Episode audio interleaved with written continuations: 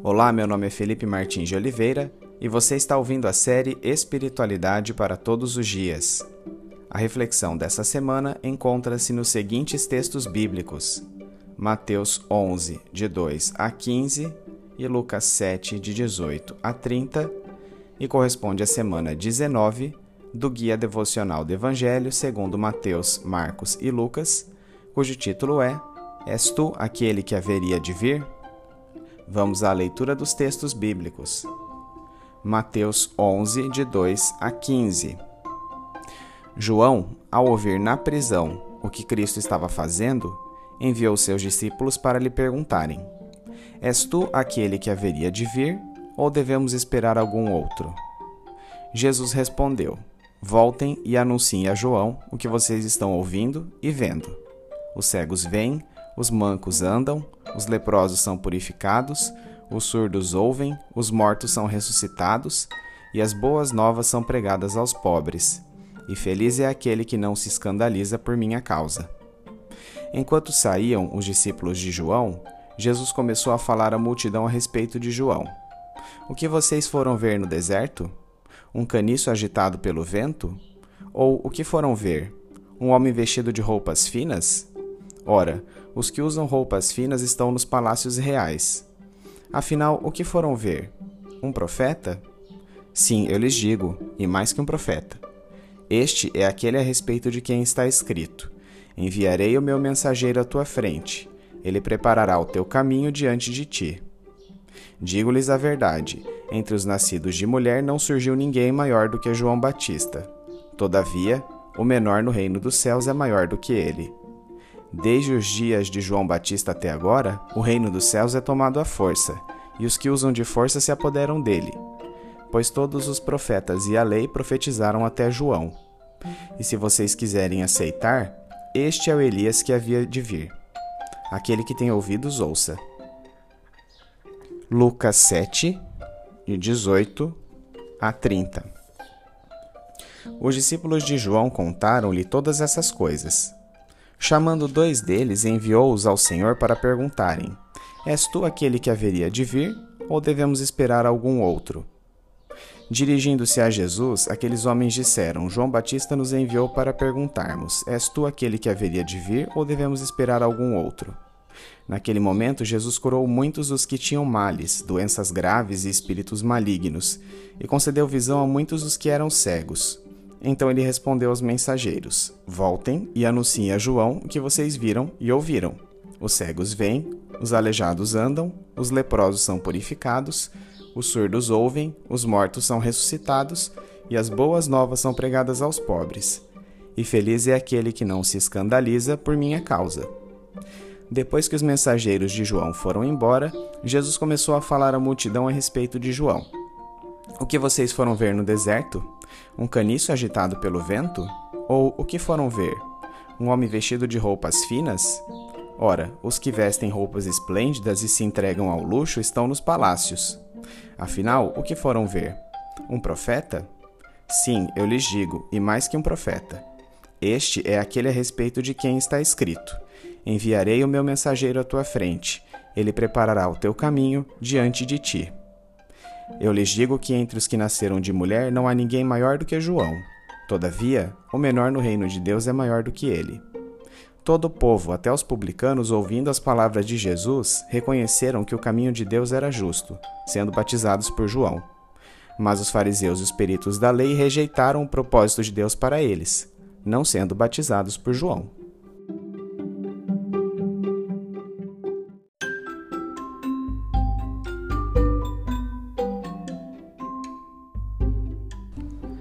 Antes de iniciarmos a interpretação do texto lido, é importante relembrar que, após Jesus ter sido batizado por João Batista no Rio Jordão, o Espírito Santo desceu sobre ele na forma de uma pomba, e a voz de Deus Pai foi ouvida dos céus, dizendo: Este é o meu filho amado, em quem me agrado.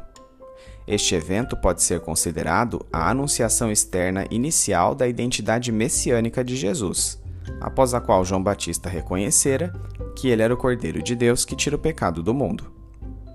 Vimos anteriormente também que Herodes Antipas se casara com a filha de Aretas IV da Arábia, mas se divorciou dela para casar-se com sua sobrinha Herodias, que já era esposa de seu irmão Herodes Filipe. Por este fato e por todas as perversidades que cometera, Herodes Antipas fora repreendido por João Batista. A resposta do monarca foi de aprisionar João. Embora João Batista tivesse sido preso, seus discípulos continuavam seu ministério e mantinham contato com ele. Da prisão, onde obviamente enfrentava diversas dificuldades, João enviou dois de seus discípulos para perguntarem a Jesus: És tu aquele que haveria de vir, ou devemos esperar outro? A pergunta reflete um momento de dúvida de um gigante na fé. Assim como seus conterrâneos judeus, João Batista concebia o reino de Deus em termos políticos, com a derrota dos opressores de Israel e o início de uma era de dominação judaica, mas não enxergava o cumprimento destes elementos no ministério de Jesus, motivando a pergunta. A resposta de Jesus enfatiza obras miraculosas, trazer vista aos cegos, movimento aos aleijados, cura aos leprosos, audição aos surdos e ressurreição aos mortos, as quais somente o Messias poderia empreender, representando o cumprimento de diversas profecias veterotestamentárias. Lucas 7:21 acrescenta que Jesus, inclusive, realizou alguns desses milagres na presença dos emissários de João Batista. Outro aspecto que atestou seu caráter messiânico é a pregação do evangelho aos pobres, ou seja, a disponibilidade das boas novas de Deus a todos os que crescem em Jesus, independentemente de classe social. Apesar de Jesus ter elogiado grandemente João Batista, enviou-lhe uma reprimenda indireta por intermédio de seus discípulos ao dizer: Feliz é aquele que não se escandaliza por minha causa. A persistência de sua fé em Jesus deveria suplantar a dúvida e o desânimo da prisão e até mesmo a perspectiva de perder sua própria vida. A isto, Jesus se dirigiu à multidão que escutara a conversa, cuja maioria certamente ouvira a mensagem de João Batista no deserto.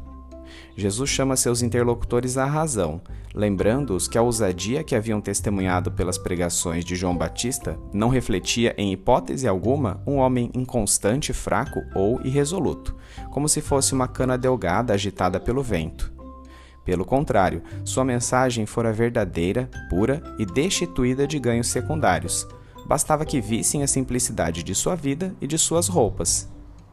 Jesus confirmou que João não era apenas um simples profeta, mas o precursor do Messias sobre quem versava a profecia de Malaquias 3:1, preparando os caminhos para sua atuação.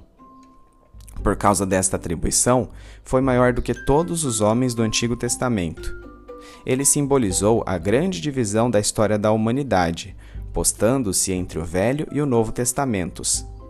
Antes dele, a lei mosaica e as palavras dos profetas acenavam apenas vagamente para o Messias, mas João teve o privilégio de apontar pessoalmente para ele.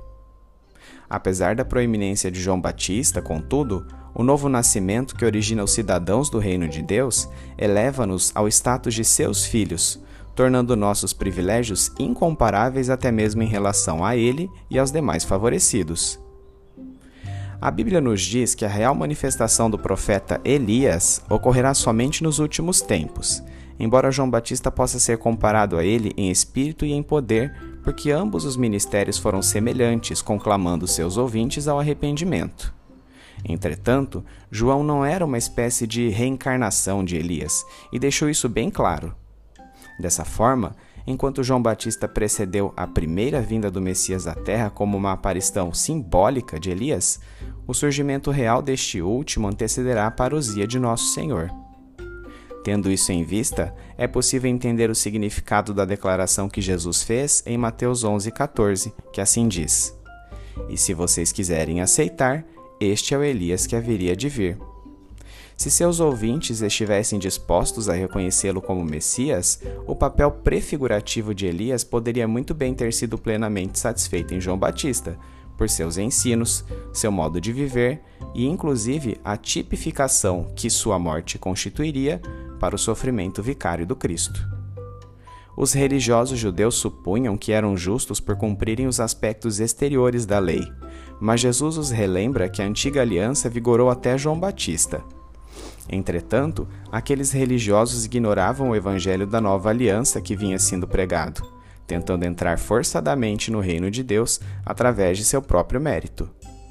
Jesus está criticando aquela geração de pessoas que, mesmo tendo presenciado uma grande obra de Deus em seu tempo, por meio do ministério de João Batista e da vinda do Messias, opunham-se ao reino de Deus por acharem que ele deveria agir de modo distinto, político, nacional e exclusivo aos judeus. Os esforços dessas pessoas foram em vão, pois uma nova era estava começando, e nada do que intentassem seria suficiente para conter a manifestação do reino de Deus em seus próprios termos.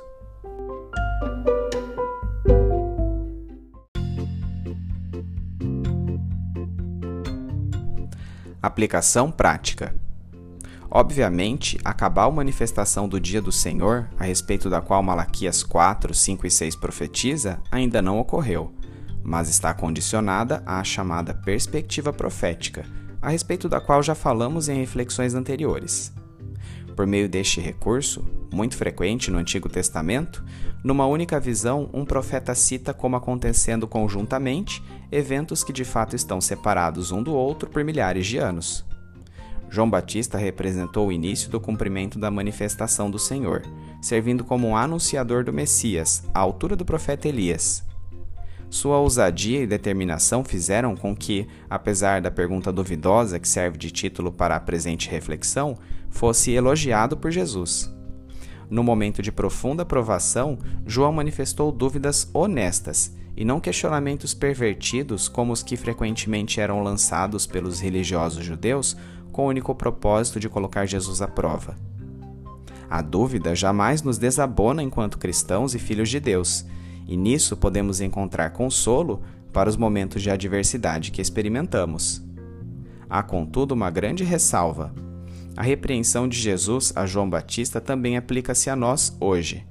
Embora dúvidas sejam perfeitamente normais na caminhada cristã, não podemos deixar que elas venham a comprometer nossa fé. Não permitamos que o desânimo das circunstâncias externas enfraqueça as bases de nossa identidade em Deus.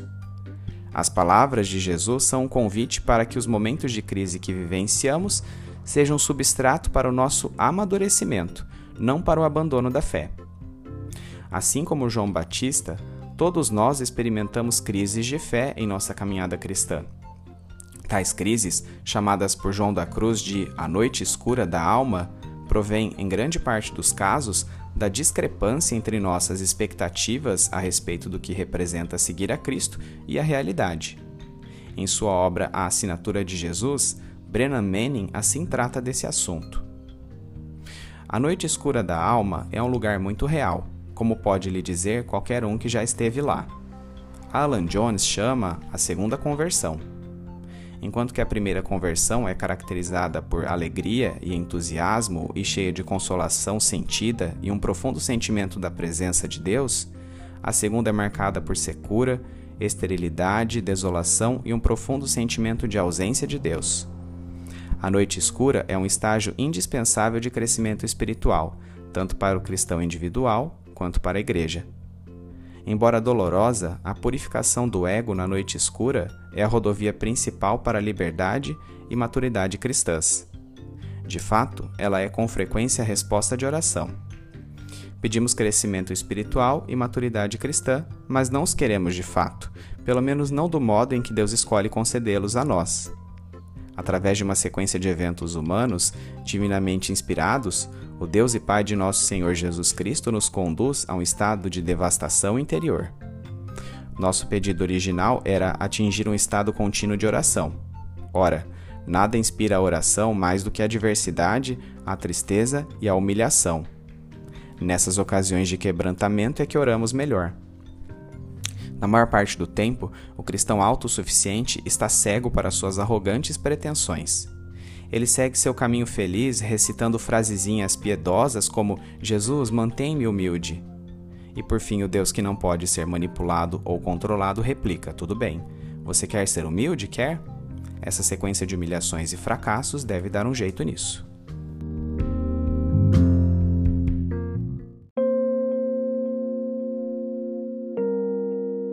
Trazendo da mente para o coração.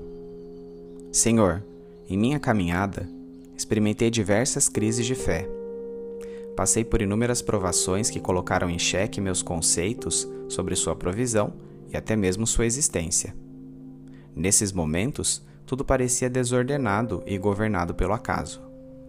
Hoje mesmo, olho a realidade das injustiças à minha volta e sou levado a perguntar: onde está Deus?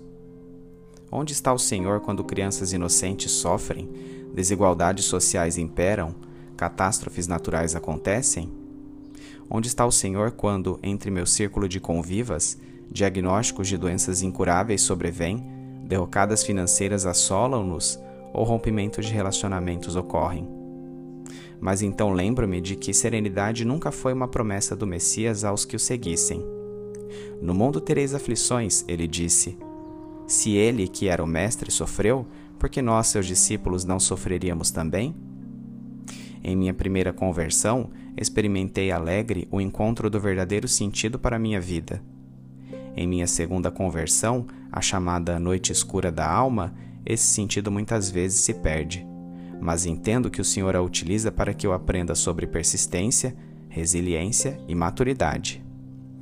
Em minhas crises de fé, percebo que é o Senhor quem dita os termos de seu agir, e não eu. Em meus momentos de dúvida, meu ego é destronado e sou humildemente lançado ao chão, reconhecendo quem é que a tudo governa. Nessas noites escuras interiores, aprendo que sofrimento faz parte de seu querer para mim e que preciso aceitá-lo se quiser virar a página, pois o Senhor tem uma agenda urgente a cumprir em minha vida para gerar em mim o caráter de Cristo.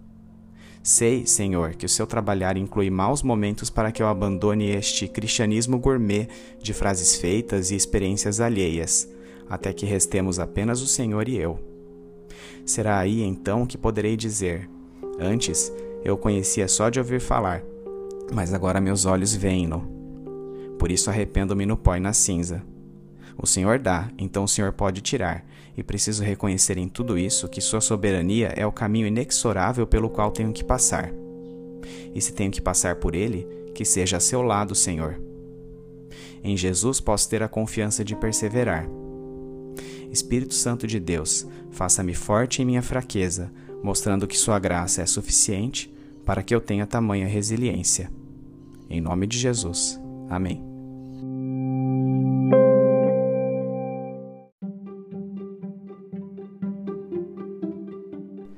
Medite mais sobre este texto ao longo da semana. Domingo. Leia os textos de Mateus 11, 2 a 15 e Lucas 7, 18 a 30, bem como os comentários sobre eles. Segunda-feira. Relembre o testemunho que João Batista dera a respeito da identidade messiânica de Jesus Cristo e as circunstâncias de sua prisão. Terça-feira quais foram as evidências apontadas por Jesus em resposta aos discípulos de João Batista acerca da veracidade de seu caráter messiânico? E qual o sentido da seguinte frase de Jesus: Feliz é aquele que não se escandaliza por minha causa, em relação ao desânimo e à dúvida que João Batista estava vivenciando? Quarta-feira. Afinal, considerando o texto lido e as passagens de Mateus 17, 11 a 13, Marcos 9, 12 e 13, Lucas 1, 17 e João 1:21, podemos dizer que João Batista de fato foi Elias? Quinta-feira, explique o sentido da passagem bíblica de Mateus 11 de 12 a 15 a respeito do caráter do reino de Deus. Sexta-feira, suas dúvidas e suas noites escuras da alma têm-no aproximado de Deus? Ou sua fé tem sido desanimada por elas? Aprenda a enxergar as provações que você experimentar dentro de um contexto maior humildemente aceitando a soberania de Deus para a sua história e, acima de tudo, para fazer cumprir seus propósitos, a respeito dos quais teremos entendimento pleno apenas na eternidade. Tenha fé, persista e não desanime.